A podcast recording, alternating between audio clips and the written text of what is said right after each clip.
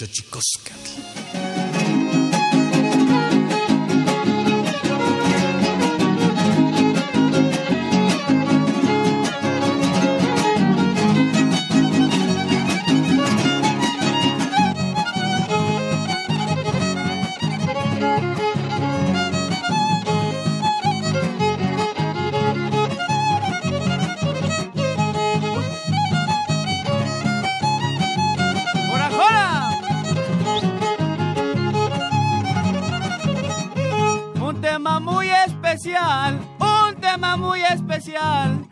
Hablaremos hoy en día, hablaremos hoy en día. Un tema muy especial, un tema muy especial. Hablaremos hoy en día, hablaremos hoy en día. Actividad ancestral es la partería, pues es la partería, pero la tradicional.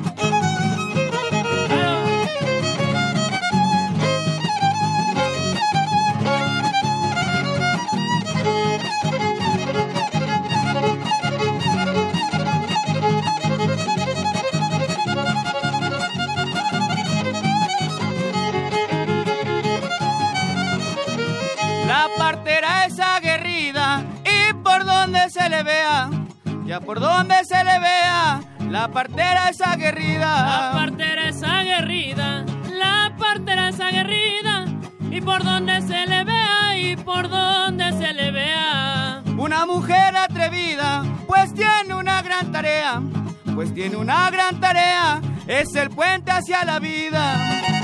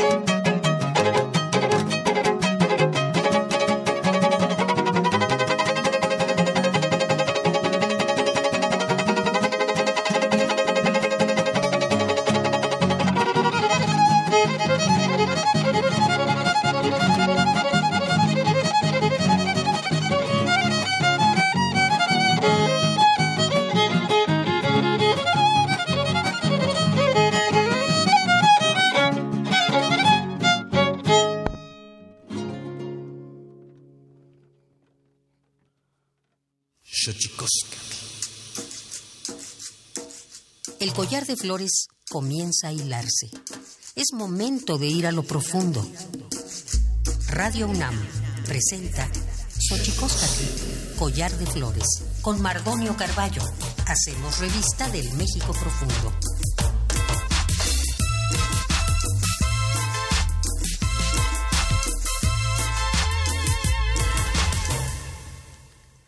Ken itztoken telpocamen, imislahpaloan, yolpaki, pampatihuel, íntimo sentilian, pani, huesca, eh, tepoztlahtoli, y tocan xochicoscat, punto, collar de flores. ¿Cómo están, amigas y amigos, hombres, mujeres, niños, jóvenes, jóvenes? Me da mucho gusto saludarles desde Radio UNAM 96.1 en este collar de flores. Hoy vamos a hablar de la partería, vamos a hablar con Amparo Calderón Soto, partera tradicional originaria de Chiapas, con Adriana Martínez Pérez, originaria de Ciudad de México y aprendiz de partera, y María Amparo Sevilla, maestra en antropología social por la Escuela Nacional de Antropología e Historia. Vamos a hablar de la partería y como se pudo dar cuenta, hoy estamos totalmente en vivo. Llámenos, estamos en el 55 23 54 12, 55 23 54 12, redes sociales, arroba Radio UNAM en Twitter y Radio UNAM en Facebook, arroba Mardonio Caravalo, también arroba guion bajo collar de flores, ahí estamos y también están con nosotros para amenizar esta plática sobre la vida ni más ni menos que nuestros queridos amigos de este Tepetzintla, Veracruz, los cantores del son.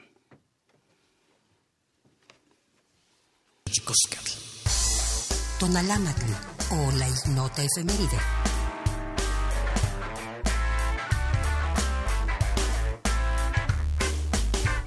30 de julio de 1997, Día Internacional de la Amistad, para que de la empatía se inspiren iniciativas de paz.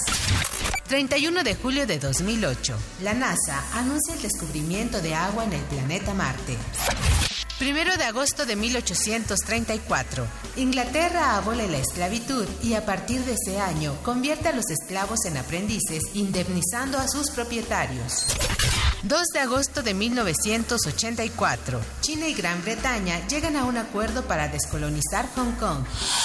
3 de agosto de 1868. En la provincia de Buenos Aires se sustituye la pena capital por la de presidio, con un máximo de 20 años de privación de libertad. 4 de agosto de 1983 se publica la reforma constitucional al artículo cuarto para incluir en la Constitución el derecho a la protección a la salud. 5 de agosto de 1789. En Francia, la Asamblea Constituyente abolió el régimen feudal y con ello suprimió los privilegios fiscales, diezmos y derechos señoriales.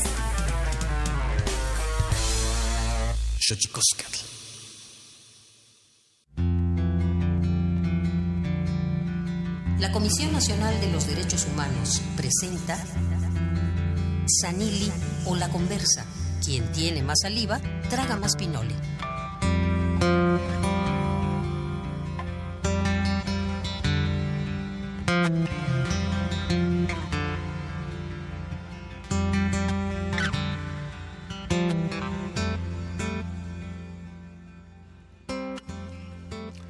¿Qué tal, amigas y amigos de Radio UNAM, Xochicoscat, Collar de Flores? Un aplauso primero a los cantores del son, muchachos. Estamos en vivo, que se vea que esto está en vivo. Eh, están con nosotros, a pesar de que en su tierra está llevándose a cabo la fiesta del Guapango.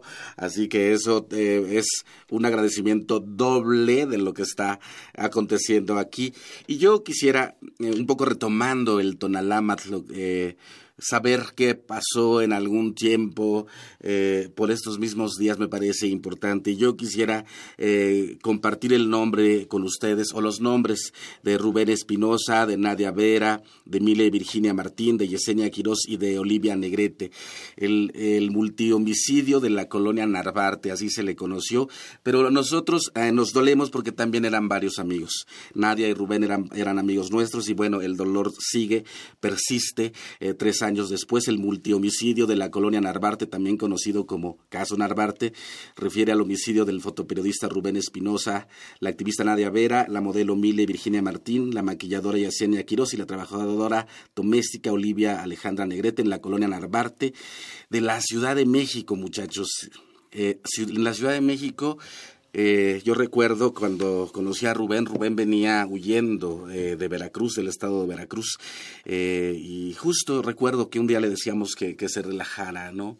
Que en la Ciudad de México no pasaban esas cosas, que no había persecuciones, y al final de cuentas la propia historia se encargó de darnos un golpe tremendo en la cara, ¿no? Y bueno, donde quiera que estés, mi querido Rubén, te mandamos un abrazo. Tenemos en la línea Vamos a, vamos a platicar en un ratito más con eh, Alejandro Meléndez, fotoreportero, que bueno, han tenido varias actividades este fin de semana, porque qué rápido pasa el tiempo, como dirían los clásicos, no me preguntes cómo pasa el tiempo. 31 de julio del 2015, el multihomicidio en la colonia Narvarte. Vuelvo a insistir en los nombres, porque eh, de repente todo empieza a convertirse solo en números, pero no, no, no, no solo son números ni estadísticas, son amigos eh, asesinados. Rubén Espinosa, Nadia Vera, Mile Virginia Martín, Yesenia Quirós, Olivia Negrete, 31 de julio, en las calles del 2015. Yo recuerdo cuando fuimos eh, a, a ver el departamento cuando no, no cabíamos nosotros en la sorpresa y recuerdo que nos encontramos con muchos activistas, con muchos periodistas y el silencio era brutal, pero el silencio también ah, el silencio como duelo hay que respetarlo, pero el silencio también hay que romperlo. Y para eso está con nosotros eh, mi querido Alejandro Meléndez Ortiz. Alejandro, ¿cómo estás, amigo? Este, buen día, mi querido Mardonio. Fíjate que estamos justo ahorita desde la conferencia aquí en Cencos que están dando los familiares eh, a tres años de este multomicidio en la Narvarte, donde no tenemos eh, ninguna respuesta de las autoridades y después de que eh, la Comisión de Derechos Humanos diera este, un documento con el cual tuvo que salir de su puesto por esta mala investigación este Rodolfo Ríos Garza, ex procurador, y eh, después de eso quedaron, y sobre todo quedó Mancera de dar una disculpa pública, la cual se fue huyendo de, de ahí y no nos ha dado ninguna respuesta este a nada. Entonces, ahorita justamente está la conferencia y los familiares pues están pidiendo sobre todo a la ciudadanía que sigan recordando este caso y que no lo dejemos en el olvido. En el caso de ustedes, Alejandro Meléndez, tú encabezaste, digamos, entre algunos otros compañeros eh, fotoreporteros y periodistas en general, eh, encabezaste muchas actividades. Hicieron este fin de semana varias. ¿Nos podrías eh, comentar eh, cuáles fueron estas actividades, Alejandro? Claro, el, siempre, este, cada año hacemos un festival que se llama Arte para no olvidarte, en lo cual tratamos de incluir a los vecinos y familiares y amigos eh, en, el lugar donde fue abajo del edificio donde fue el, este, el multihomicidio y en esta ocasión nos acompañó el grupo Los Trambóticos, este, hubo performance, hubo danza y esto como una parte también de decirles a las autoridades que aunque nos hayan arrebatado a nuestros compañeros, pues seguimos en un acto festivo, la cabeza y y vemos hacia adelante y también hicimos un, un graffiti este, en Xochicalco 55 eh, para también conmemorar este este y, y, vamos mañana a Jalapa a que es el mero día el 31 el día que, que sucedió todo este, a un acto en la Plaza Regina con los compañeros de Voz Alterna y periodistas de Veracruz. Pues sin duda, Alejandro Meléndez, un hecho que nos conmovió, nos sacudió a todos en la Ciudad de México, un hecho que no esperábamos. Yo hablaba un poco eh, de la amistad que teníamos con Rubén, sobre todo tú, amigo, y tres años han pasado ya. Así es, pues tres años y te digo que esperamos que, bueno, que ya con esta transición democrática que se ha dado este, tanto federal como en la Ciudad de México podamos este, trabajar con las nuevas autoridades y eh, llegar al momento de la justicia, de saber qué sucedió ahí, porque pues todo lo que han querido ¿En qué, en qué, en qué está en qué está digamos el informe oficial, Alejandro? El informe oficial finalmente es que están abiertas todas las líneas de investigación, o sea, no hay o sea, como, como desde el principio nada y eh, pues que no hay no hay este con precisión algo que nos diga o que nos lleve a algún alguna parte de esto. Lo que nos preocupa mucho es que lo que siguen desechando es el, la cuestión de, de Veracruz, eh, teniendo ya encarcelado a, uno de los operadores de Javier Duarte, Arturo Bermúdez, y que este, finalmente los familiares de muchas víctimas en Veracruz lo han señalado y el gobierno de la Ciudad de México pues no ha querido voltear a ver es, ese, esa, esa línea que para nosotros es muy importante después de toda la investigación que nosotros propiamente hemos hecho, eh, aparte de la que ellos hicieron, y que sí nos, nos lleva a todas estas casas de seguridad que tenía este Javier Duarte y Arturo Bermúdez en la Ciudad de México pues no, no, no quitemos el dedo del renglón, este, mi querido Alejandro Meléndez, recordemos hoy a Rubén Espinosa, a Nadia Vera, a Mile Virginia a Martina, a Yesenia Quirós y a Olivia Negrete a tres años. Me parece una cosa que no puedo creer, tres años ya. Y bueno, nos parece importante mantener, insisto, en que no, no dejar que estos números caigan en la estadística, porque no son números, son personas eh, con personas afectadas, amigos, amores, todos, y ¿Cómo ves, amigo, el, el, asunto del acoso a los periodistas en este país, en este momento coyuntural? Terrible, terrible. O sea, seguimos eh, sin poder detener esta violencia a, los periodistas. Eh, acaban de matar este hace una, una semana o dos a dos periodistas de un mismo medio.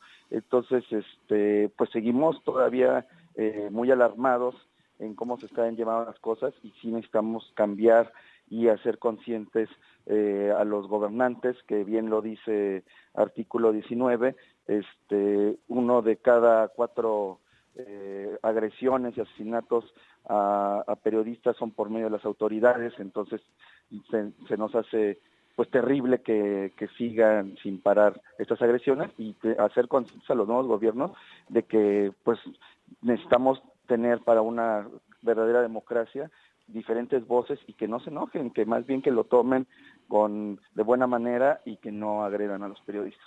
Pues me quedo con eso, Alejandro. Alejandro Meléndez, eh, fotoreportero, ahora freelance, pero que ha estado en casi todos los periódicos de este país. Así que te mando un abrazo, amigo, y que todo salga bien. Saludos ahí a, la gente, a los familiares, eh, pues de Rubén y de Nadia que están allá. Muchísimas gracias, querido Mardonio. Un abrazo para todos los escuchas. Y pues de la muerte, como yo decía, la de la muerte pasemos a la vida, pero también de esa vida en la cual eh, está un oficio de mucho tiempo. Está con nosotros, como ya les decía, eh, Amparo Sevilla, maestra en antropología social. Y bueno, un poco estamos aquí incitados por ti. Platícanos de esto, por favor, Amparo. Pues fíjate que en primer lugar te agradezco que nos permitas entrar en contacto con el público para informarles que eh, estamos llevando a cabo una jornada sobre partería tradicional en el Museo Nacional de las Culturas del Mundo que eh, se encuentra en Moneda 13 y esta jornada se lleva a cabo porque hay un oficio milenario que como muchos otros conocimientos ancestrales están a punto de querer desaparecer, pero no va a ser así. Gracias al empeño que tienen miles de parteras tradicionales que a la vez son médicas tradicionales y que a pesar de varios embates que se ha dado sobre su práctica y su conocimiento por mediante políticas públicas inadecuadas, pues eh, han mermado mucho su práctica. Entonces, pues tenemos con nosotros como invitadas de lujo, de honor, a dos mujeres que han dado su vida para llevar a cabo eh, una labor fundamental para la vida comunitaria, que es el acompañar a una mujer a dar a luz. Que eso, eh, una de las cosas importantes que nosotros decíamos, yo recuerdo, fíjate, Amparo, las dos Amparos, porque déjenme decirle que tenemos a dos Amparos, tenemos Amparo Sevilla por un lado y tenemos Amparo Calderón. ¿Cómo estás, Amparo? Muy bien, muchas gracias por la invitación. Agradecemos a usted y a Radio UNAM que nos hizo eh, pues el honor de, de, invitarnos a, hacer eh, y platicar sobre lo que está sucediendo dentro de la partería tradicional eh, cómo se ha ido mermando el trabajo que hacen este, pues todas las mujeres. Yo soy partera tradicional, originaria del estado de Chiapas, y bueno, ahorita estoy radicando en Chimalhuacán, Estado de México. Y aunque no es una comunidad, es una zona ya eh, urbana, este, hemos podido pues seguir haciendo este trabajo que se ve que, que no, bueno, que no se ve, ¿no? No se ve en apariencia, en apariencia, pero sabemos que ahí estamos, ahí estamos haciendo eh, nuestro, poniendo nuestro granito de, arena en este, en estos lugares, ¿no? En el caso de Chimalhuacán. Estado de México. Y también está con nosotros Adriana Martínez Pérez, aprendiz de partera. A ver, platícame cómo se hace, eh, cómo, cómo se hace para ser aprendiz de partera. Pues la verdad al principio eh, no creía, ¿no? Que aquí en la ciudad hubiera parteras de pronto un grupo de amigas estábamos estudiando y una de ellas encontró a Amparo en un evento de medicina tradicional. Empezamos a frecuentarla y así fue como ella empezó a brindarnos todos estos conocimientos que para nosotras como eh, viviendo aquí en la ciudad pues era algo nuevo, ¿no? Este sentido tan comunitario, este conocimiento ancestral, como integrarlo con los conocimientos que ya teníamos, fue como un desarrollo muy profundo. Entonces creo que eso fue lo que nos enamoró de, de la partería y empezamos como a ser más disciplinadas y frecuentes con ella que era un poco lo que yo decía antes de esto, en la introducción de esto, que yo recuerdo cuando en mi pueblo, bueno, yo soy de Chicontepec, de la Huasteca Veracruzana, zona náhuatl, que justamente eh, cuando nacía un niño, llegaba toda la gente a dejarte de comer. O sea, era todo el pueblo el que se dedicaba a dar de comer a la familia de la parturienta, fíjense. Y eh, obviamente la partera está ahí al lado, siempre. Es, esa es la gran diferencia, ¿no? ¿Quién, me puede contestar esta parte? Yo creo que eh, Amparo Calderón. ¿Cómo es esta parte de ese acompañamiento muy amoroso? Porque no, no es la frialdad de un bisturí que abre un vientre, saca un niño, lo deja y bueno, y vamos a tener otros partos. Aquí hay otra cosa, hay otro acompañamiento. Sí, yo creo que la comunidad y la cuestión colectiva, que es lo que hacían y, se sigue haciendo en algunas comunidades, es la atención precisamente no solamente de, de esa mujer que va a parir, ¿no? Sino era precisamente el cuidado de la familia y el cuidado de la comunidad de esa manera, ¿no? Amorosa. Este, eh, se, se cree que, que porque no, no se tiene estudios o no se tiene ciertas cuestiones de, de aprendizaje institucional, no se, no, no se tiene conocimiento, ¿no? Nuestros pueblos han sido y han hecho todo lo necesario para que sigan existiendo. Estamos hablando no solamente de la partería, sino de la medicina tradicional, estamos hablando de los territorios, de la cultura, de la lengua, del idioma, que yo le diría idioma, este, todo esto ha sido parte y la partería, la partera es una parte fundamental. Bien dijo usted, eh, la partera no solamente cuida el parto, el embarazo, o sea, cuida desde que la, la niña empieza con su primera menarca, eh, empieza con toda su, su actividad de, de adolescente, la, después la reproductiva y después la menopausia, ¿no? O sea, toda esa, esa cuestión de, de acompañar a ese proceso es donde recae en la partera, ¿no? Y hoy en día se nos toma como que la partera solamente atiende el parto y hasta ahí queda, ¿no? Y la realidad es que no. La partera también eh, eh, acompaña la muerte, ¿no? Hemos tenido que, bueno, en nuestro caso no hemos eh, pasado por esa situación de recibir la muerte, pero sí hemos estado presentes en algunos, con algunas compañeras parteras en que han tenido que recibir la muerte, ¿no? Y también acompañamos esa pérdida para la familia y para el pueblo, ¿no? O sea, no es, no es nada desligado. Cuando perdemos la identidad, cuando perdemos la cultura, cuando perdemos eso tan esencial, entonces tendemos a ser como individual, ¿no? Esta es mi familia, esta es mi casa, esta es mi mujer, este es mi hijo, mm. de esa manera. Pero cuando sabemos que todo el trabajo que desarrolla la comunidad es para beneficio de esa familia y por lo tanto esa familia también debe estar vinculada, pues entonces es el trabajo diferente, ¿no? La partera es un ente moral, o sea, dentro de la comunidad es una mujer que, este, que llegan y piden consejo, ¿no? La, la nueva pareja y aún así sigue también encaminando a, a, ese matrimonio que va a iniciar y que ya está ¿no? en proceso o que ya lleva muchos años, la partera es una, una consejera. ¿no? Esa es también otra parte. Y también es líder de su comunidad. La partera también eh, eh, defiende sus territorios, su autonomía, defiende su cultura. Entonces, este, pues el trabajo de la partera, podríamos decir que nada más es ver parir, pero la realidad es que lleva algo más profundo, más como de esencia, ¿no? Y entonces empezamos con problemas desde hace muchos años, ¿no? Desde, desde la invasión, ¿no? El estar quitando todos esos conocimientos. ¿Ustedes muchachos que nacieron con, eh, con partera o no? Eh, bueno, nosotros ya ¿Ya no les tocó, maestros? Bueno, los cantores del son. Estamos también con los cantores del son. Jonuel de la Cruz, ¿cómo estás, maestro? Muy bien, muy bien. Estás, tienes, tienes la, la, nariz como de reno, maestro. Sí, es que el cambio de clima. un poco. Sube Manuel en la Quinta Guapanguera. ¿Qué tal? Buenos días. Aquí ¿Cómo estás, amigo? Un poco agripados por lo mismo del cambio de clima, pero aquí andamos.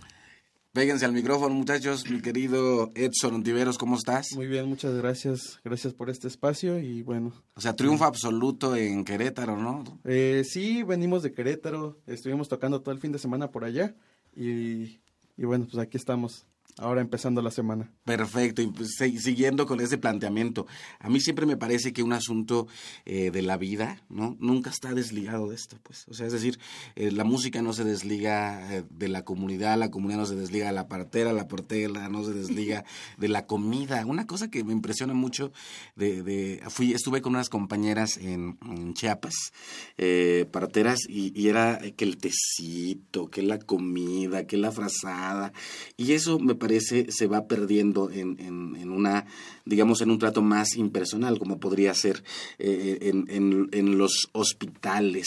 Todo ese conocimiento, Amparo Sevilla, ¿cómo se ve trastocado por las políticas públicas de nuestro país? Pues fíjate que por desgracia eh, vemos que se está dando una imposición de un modelo hospitalario, de la lógica de la medicina alópata sobre otros sistemas médicos que existen en México que pertenecen a los pueblos originarios.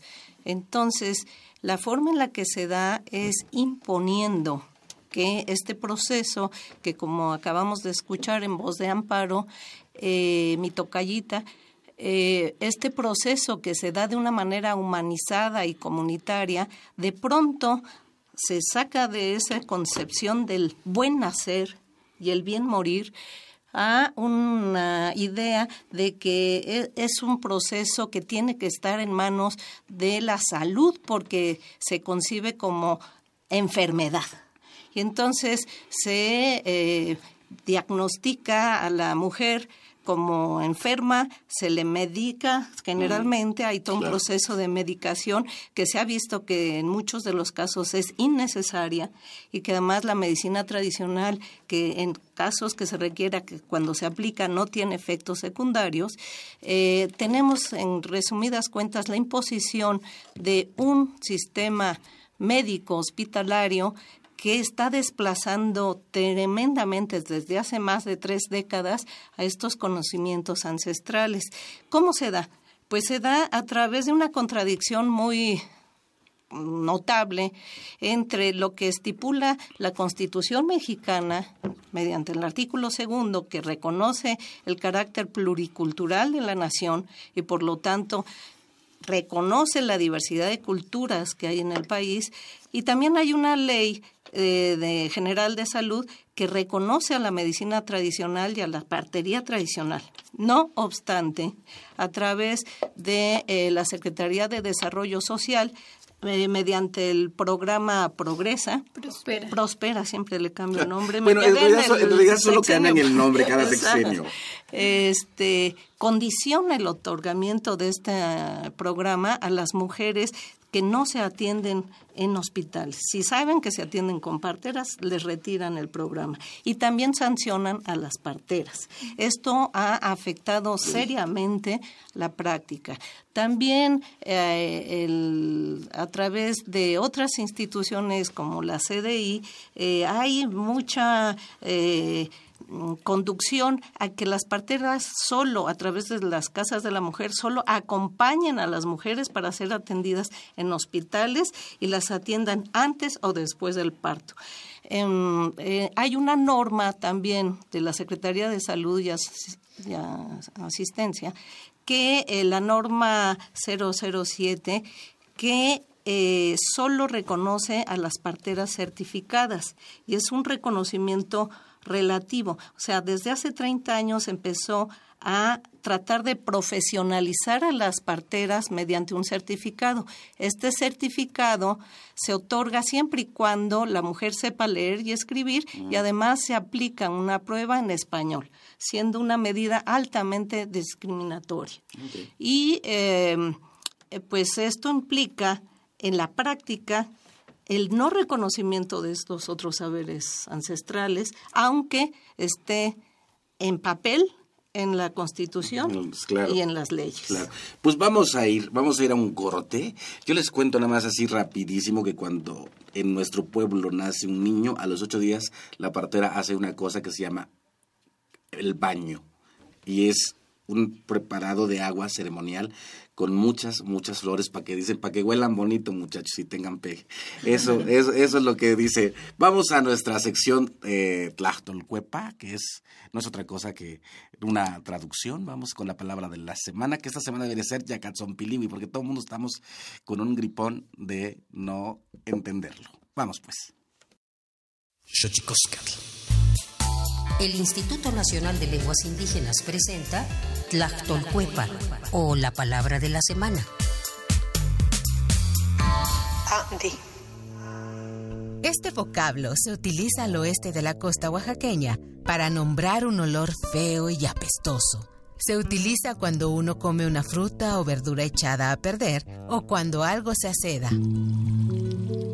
Esta palabra se pronuncia y pertenece al mixteco del oeste de la costa. Es de la familia otomangue, que según el catálogo de lenguas indígenas nacionales del INALI, es la más grande y diversificada del país, pues más de 500.000 hablantes la mantienen viva, principalmente en Guerrero, Oaxaca y Puebla.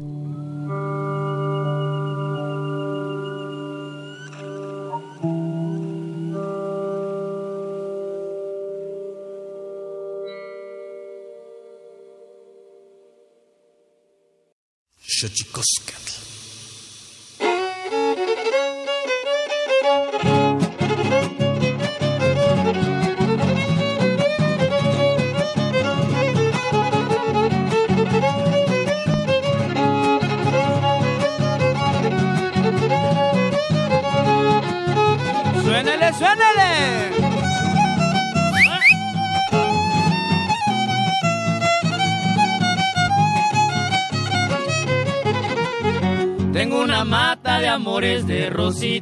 Y jazmines, sembrada con otras flores entre el kiosco y sus jardines. protegido por San Juan Bautista, quien es su santo. Creo que ya muchos sabrán del pueblo al que yo le canto. Mi Tepechintla dorado, pueblo donde yo nací. Hoy yo quiero celebrarlo cantándole muy feliz.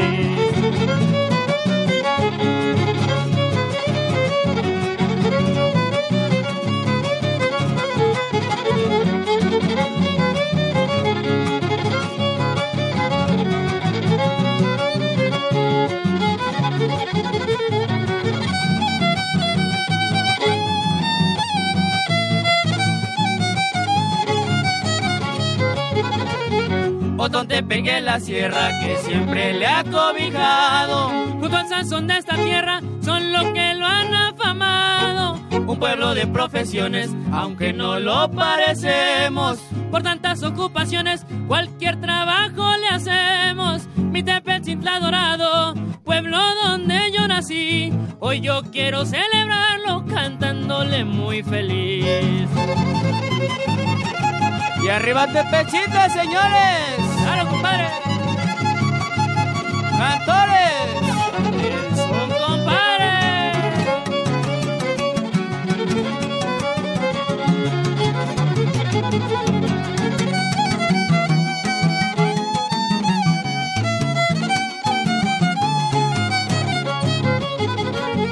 En Tepe tienes tu casa, un cachito en el Edén. Vente el miércoles de plaza para que te surtas bien. Mucha gente va a saber en su día mercantil. De todo vas a comer, hasta el rico zacahuil. Mi Tepechintla dorado, pueblo donde yo nací. Hoy yo quiero celebrarlo cantándole muy feliz. ¡Por afuera!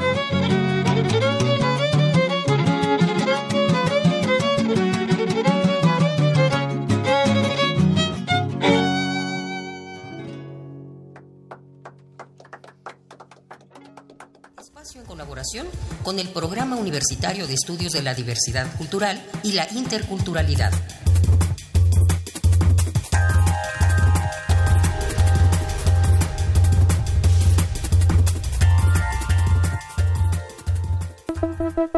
Como la mayoría de los estados latinoamericanos, México es un estado multicultural en donde conviven al menos 62 pueblos indígenas que en su conjunto representan el 10% de la población nacional. Estos pueblos poseen derechos reconocidos en la ley que hoy en día aún no se hacen efectivos en su totalidad. Por tal motivo, cada vez son más los pueblos en México que buscan el pleno reconocimiento de sus derechos. Pero, ¿cómo se entienden los derechos de los pueblos indígenas en México? Habla el abogado mixteco Francisco López Bárcena. abraço. Los derechos de los pueblos indígenas en México y en general en América Latina son derechos muy particulares de pueblos. Cuando uno habla de derechos de pueblos, está hablando de derechos colectivos, que son el derecho a la libre determinación como autonomía, el derecho al territorio, el derecho a tener su propio gobierno, a tener a impartir justicia por sus propias normas y por sus propias autoridades. Cada cultura tiene en sí mismo una idea de un orden, por llamarlo de alguna manera, y en función de eso van creando las normas por las cuales se estructura ese orden. En el Estado mexicano y en general en los estados latinoamericanos eh, se rigen por leyes que crea el Estado, pero donde hay derechos colectivos, estas colectividades van creando sus propias normas de acuerdo a los propios valores y principios filosóficos de que son portadores. A, a ese tipo de normas, a ese tipo de principios, pues se le ha denominado desde hace mucho tiempo, desde la colonia prácticamente, usos y costumbres, así se le sigue usando. Eh, otros le denominamos sistemas normativos o derecho indígena. Con la firma del convenio 169 de la Organización Internacional del Trabajo, el gobierno mexicano se comprometió a reformar su orden jurídico y su relación con los pueblos indígenas. Sin embargo, las leyes no siempre han sido reformadas tomando en cuenta a los pueblos indígenas mexicanos y a la diversidad que representan. Desafortunadamente, por la manera en que se crearon los estados, que solamente reconocen derechos individuales, que fueron, que las instituciones fueron creadas para operar derechos individuales, pues estos derechos no han sido reconocidos eh, plenamente, quiero decir, y las instituciones tampoco están diseñadas para operarlos. Creo que en la medida en que reconozcamos que hay una gran diversidad y que estas diversidades no se oponen o no se opondrían si se le diera el, mismo valor a cada cultura, lo que había que revisarnos no son solamente los usos y costumbres, sino fundamentalmente el tipo de leyes. Aunque hoy en día el derecho de los pueblos indígenas existe más en el papel que en la realidad, las grandes batallas de luchadores sociales y colectivos han logrado dar algunos pasos importantísimos en el aún largo camino de la justicia en México.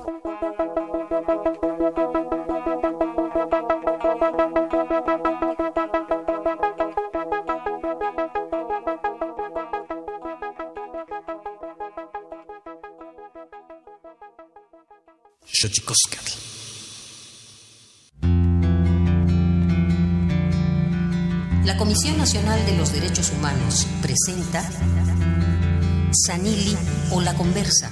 Quien tiene más saliva, traga más pinole.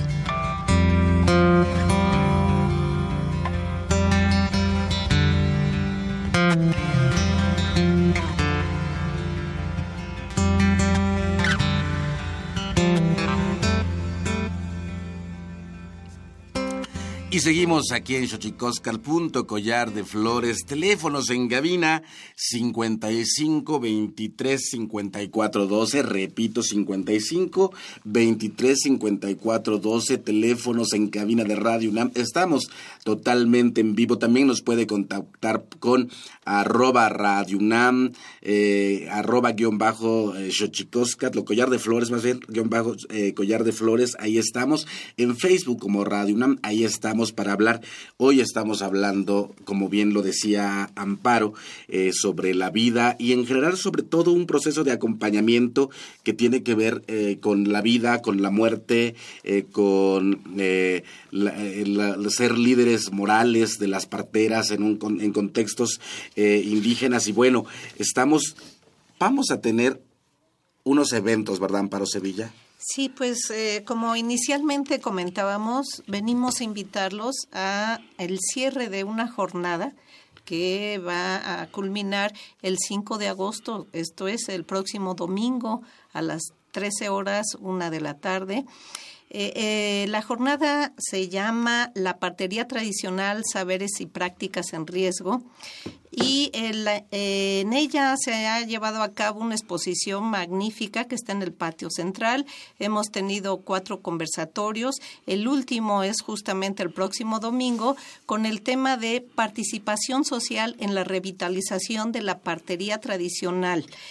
Van a estar con nosotros en este conversatorio Irene Sotelo, que es integrante del Consejo de Abuelas, que es justamente una instancia organizativa que se acaba de formar y que han hecho un pronunciamiento sobre la defensa de sus saberes. También se encuentra, eh, se encontrará Norma San Juan, que ella es la presidente de de la Coordinación Nacional de Mujeres Indígenas, en la cual hay alrededor eh, de 20 años de práctica en, la defensa de estos conocimientos. Otra invitada es Sharon Bissell, que es de la Fundación MacArthur, que ha dado financiamiento a sobre todo una asociación civil que eh, ha trabajado mucho por la revitalización de la partería en México, que es Quinal Ancetic, eh, que ha hecho una labor muy, muy importante y que es organizadora, coorganizadora de esta jornada. También se encontrará Adelfo Regino, que como ustedes saben, ya funge como coordinador de asuntos indígenas del gobierno eléctrico. Eh, eh, perdón, electo. Electo. El, electo y el, eléctrico, ecléctico. esperemos pues cambie, ¿no?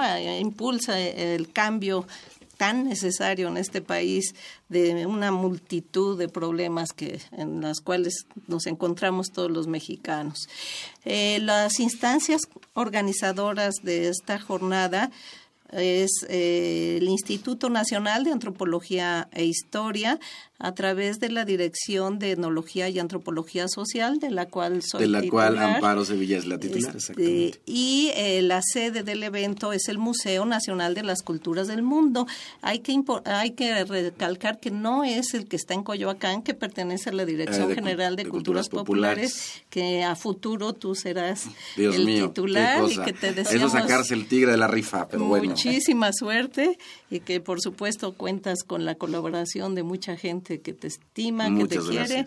Y em, la Comisión Nacional de los Derechos Humanos dentro de esta jornada ha, presentado dos seminarios que fueron importantísimos en relación a la violencia obstétrica y cómo la partería tradicional puede ser una alternativa a esta violencia cotidiana que se ejerce día con día en los hospitales y que además es impresionante. Hay quejas innumerables en la Comisión de Derechos Humanos de mujeres violentadas por el sistema médico tradicional, o sea, hospitalario. Y em, otras organizaciones civiles que también han tenido una muy importante actividad es Nueve Lunas, cuya sede está en la ciudad de Oaxaca, y las compañeras de Nueve Lunas, pues tienen una experiencia muy importante en formar a parteras en la tradición. Y queremos pues eh, contar con la presencia de todos los eh, mujeres y hombres que están interesados en tener una experiencia distinta, humanizada en, el, en estos procesos. ¿Cuándo ocurre, ¿no? Esto es el próximo domingo 5 de agosto a la una de la tarde en el Museo Nacional de las Culturas del Mundo. Domingo 5 de agosto, 13 horas, Museo Nacional de las Culturas del, mundo, que está en moneda 13 al lado del Palacio Nacional. Perfecto. Plenos, y que puedan disfrutar pues de la, exposición. Es libre? es libre, por supuesto. Perfecto. Yo quisiera preguntarte, Adriana, que es la más chiquita de esta mesa, ¿qué, experiencia te ha dejado eh, estar trabajando al lado de parteras y aprender el oficio de la partería? Mm, bueno, pues para empezar, eh, eh, como mencioné hace un momento, este sentido eh, de tener un arraigo dentro de mi comunidad, ¿no? De empezar a tener contacto con las personas que están en mi colonia, en mi delegación, ¿no? Eso es algo que en la escuela no, no te enseñan de pronto, ¿no? Eh, y eso me, me, ha marcado mucho, ¿no? Eso me ha, me ha fijado una meta, de decir, yo quiero ejercer la partería en la zona poniente, ¿no? Porque eh, tenía entendido que hace 30 años eh, había una partera ahí y de ese tiempo para acá ya no.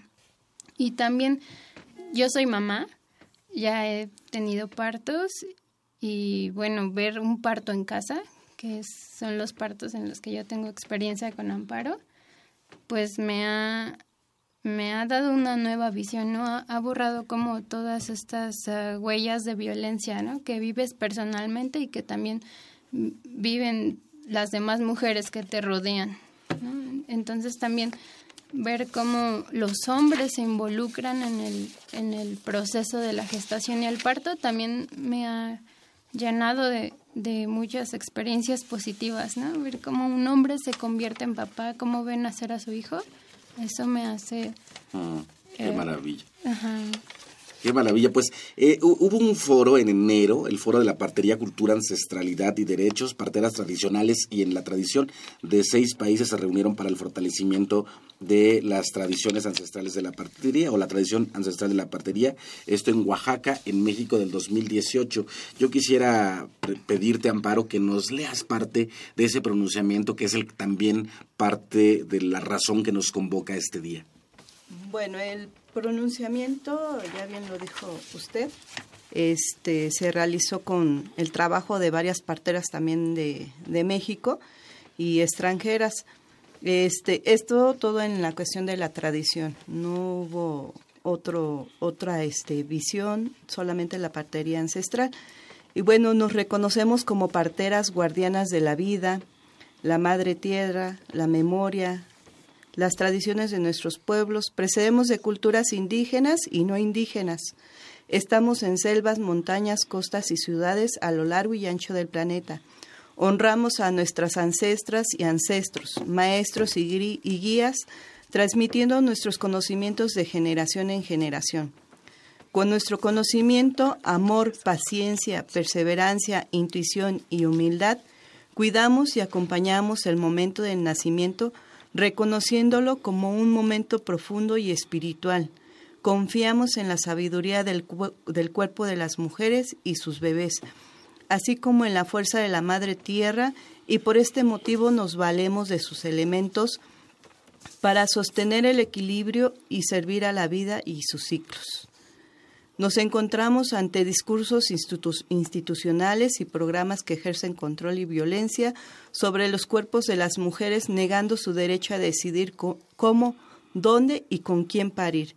Incluso se les condiciona su acceso a programas sociales, orillándolas a la atención institucional, bajo la amenaza de perder tales apoyos. También se violenta el derecho fundamental de niños y niñas a la identidad cuando se impide la expedición de certificados de nacimientos en los, en los partos atendidos por parteras. Nos es negado como parteras el derecho a ejercer nuestras prácticas y preservar nuestros saberes. Vivimos cotidianamente situaciones de discriminación, invisibilización y exclusión. Asimismo, se pretende descalificar la legitimidad de las formas y procesos mediante los cuales transmitimos nuestros saberes a las siguientes generaciones de parteras. Son claras las graves consecuencias, eh, consecuencias de décadas de políticas públicas que perpetúan dinámicas de subordinación, control y cooptación de la partería tradicional. Se han impuesto prácticas medicalizadas que desvalorizan nuestros saberes y minimizan el papel de las parteras y su lugar en la comunidad. Se ha promovido alrededor de la partería tradicional y en la tradición la idea de que es una práctica insegura. Esto ha orillado a muchas parteras a adaptarse a las exigencias de las instituciones, a vivir en la sombra o incluso a dejar de ser lo que son. Se niega de este modo que la partería es segura, legítima, valiosa y que y la necesidad de su práctica es más vigente que nunca. Perfecto. ¿Qué se pierde con la partería?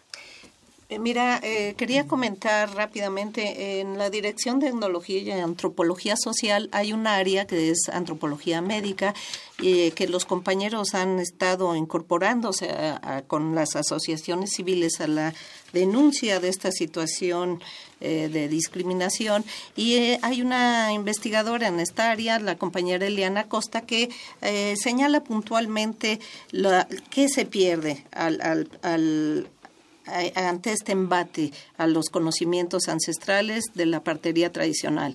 En primer lugar, los saberes sobre los usos y propiedades de plantas medicinales, animales y minerales. Se pierden también técnicas curativas que se ha reiterado son ancestrales, o sea, su eficacia y efectividad está más que demostrada. Se pierde los usos y las costumbres que confieren identidad y ello implica un atentado al derecho a la identidad que tienen los pueblos indígenas. Eh, y comunidades eh, equiparables. También se pierde la tradición oral y las narrativas en cuanto a la cosmología nativa, y las prácticas rituales en torno a los ciclos de ciclos, ciclos de vida y de la propia comunidad. Algo muy importante es la constitución de la persona desde la tradición dentro de la comunidad. Eh, eh, se está, al, perderse este conocimiento, se está perdiendo un sustento fundamental de la construcción del ser eh, colectivo, del ser comunitario. Queremos, y se ha dicho en varios foros, hacer notar, hacer conciencia de que la pérdida de estos conocimientos forman parte de los despojos que a través de distintas formas e instancias se están dando de los territorios de los pueblos indígenas. Entonces, la defensa de los territorios implica también la defensa de los saberes sobre esos territorios. Pues estamos llegando al final, el tiempo se nos va de volada. Eh, eh, Amparo Calderón Soto, Pardera Nacional Original, muchas gracias por acompañarnos. Gracias a ti. Adriana Martínez, mm. originaria de la Ciudad de México, zona poniente, aprendiz de partería, muchas gracias por acompañarnos. Gracias. Amparo Sevilla, eh, titular de la Dirección de Tecnología y Antropología Social de la, del INA. Gracias por estar con nosotros y los micrófonos te quedan abiertos, obviamente, para seguir esta discusión sobre la vida, que eso me gusta muchísimo. Vamos a nuestra sección de más libros al rostro, o lo que es lo mismo, más a mucho menos face. Más libros al rostro, o lo que es lo mismo, más Amoch, menos Face. Espacio en colaboración con el Instituto Nacional de Antropología e Historia.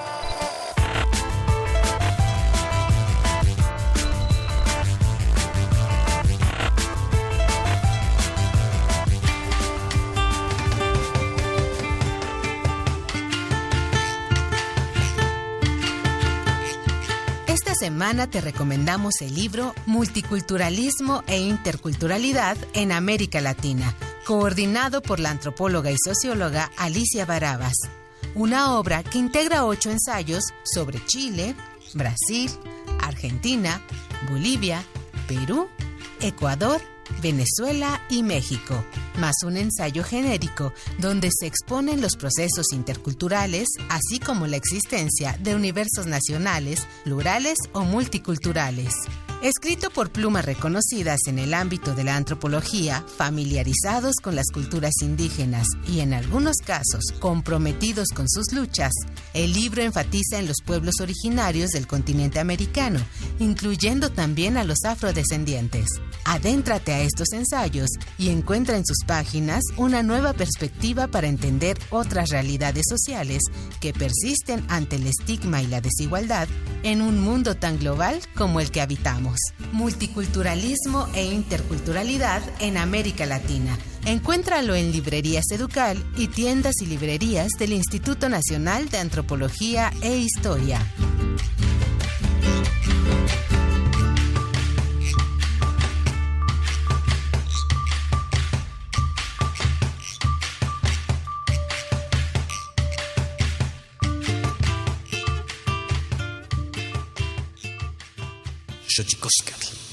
Cantores del son, nuevo disco, muchachos, Mata de Amores, ¿dónde lo podemos conseguir? Eh, bueno, está en...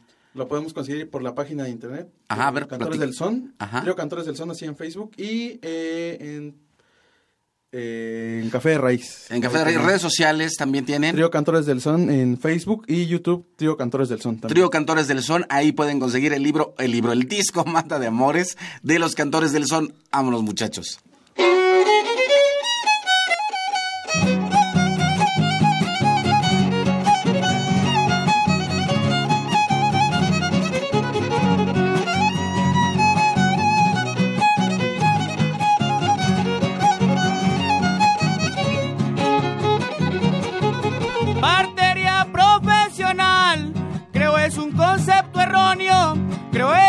Concepto erróneo.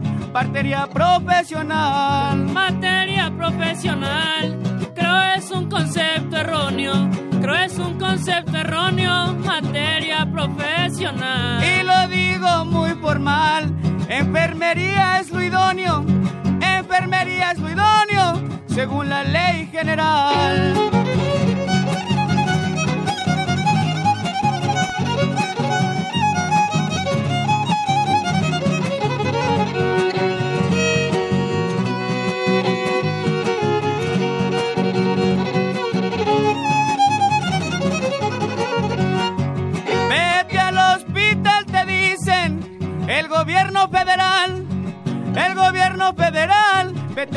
Hospital, te dicen. Vete al hospital, te dicen, el gobierno federal, el gobierno federal, vete al hospital, te dicen. Pido un mensaje especial, que no institucionalicen, que no institucionalicen esta práctica ancestral. Trío Cantores del Son, esto fue Xochicosca, el collar de flores, Alejandra Gómez, Héctor Castañeda, Leslie Ortiz, Aldo Herrera, Emanuel Silva, en la producción Los Cantores del Son, y hoy hablamos de la partería Tlaxcamati, Miyak, Timomela, Guampan, Chicuey, Tonati, Xixca, Macue, Epónimo, Tlactor.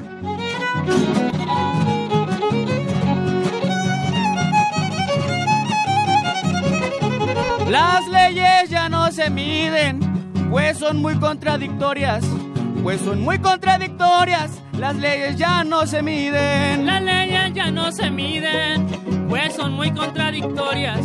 Pues son muy contradictorias, las leyes ya no se miden. Personas que nos perciben, pido en esta oratoria, les pido en esta oratoria que esta práctica no olviden.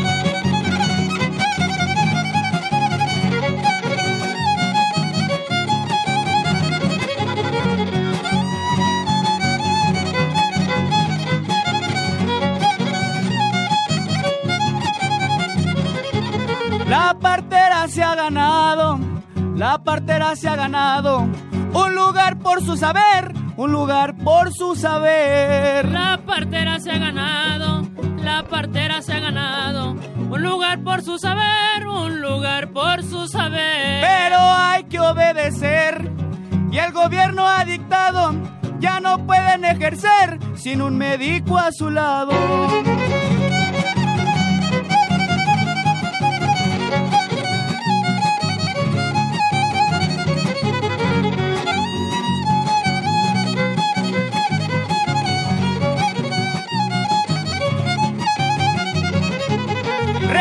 Regresen al regocijo, regresen al regocijo. La partería es amar, la partería es amar. Regresen al regocijo, regresen al regocijo.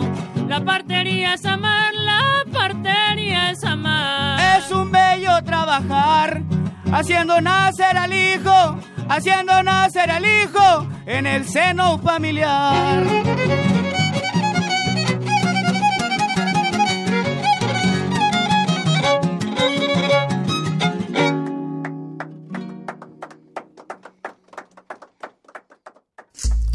Fue Xochicóscatl, Collar de Flores, con Mardonio Carballo. Hacemos revista del México Profundo. Una producción de Radio UNAM. Experiencia sonora.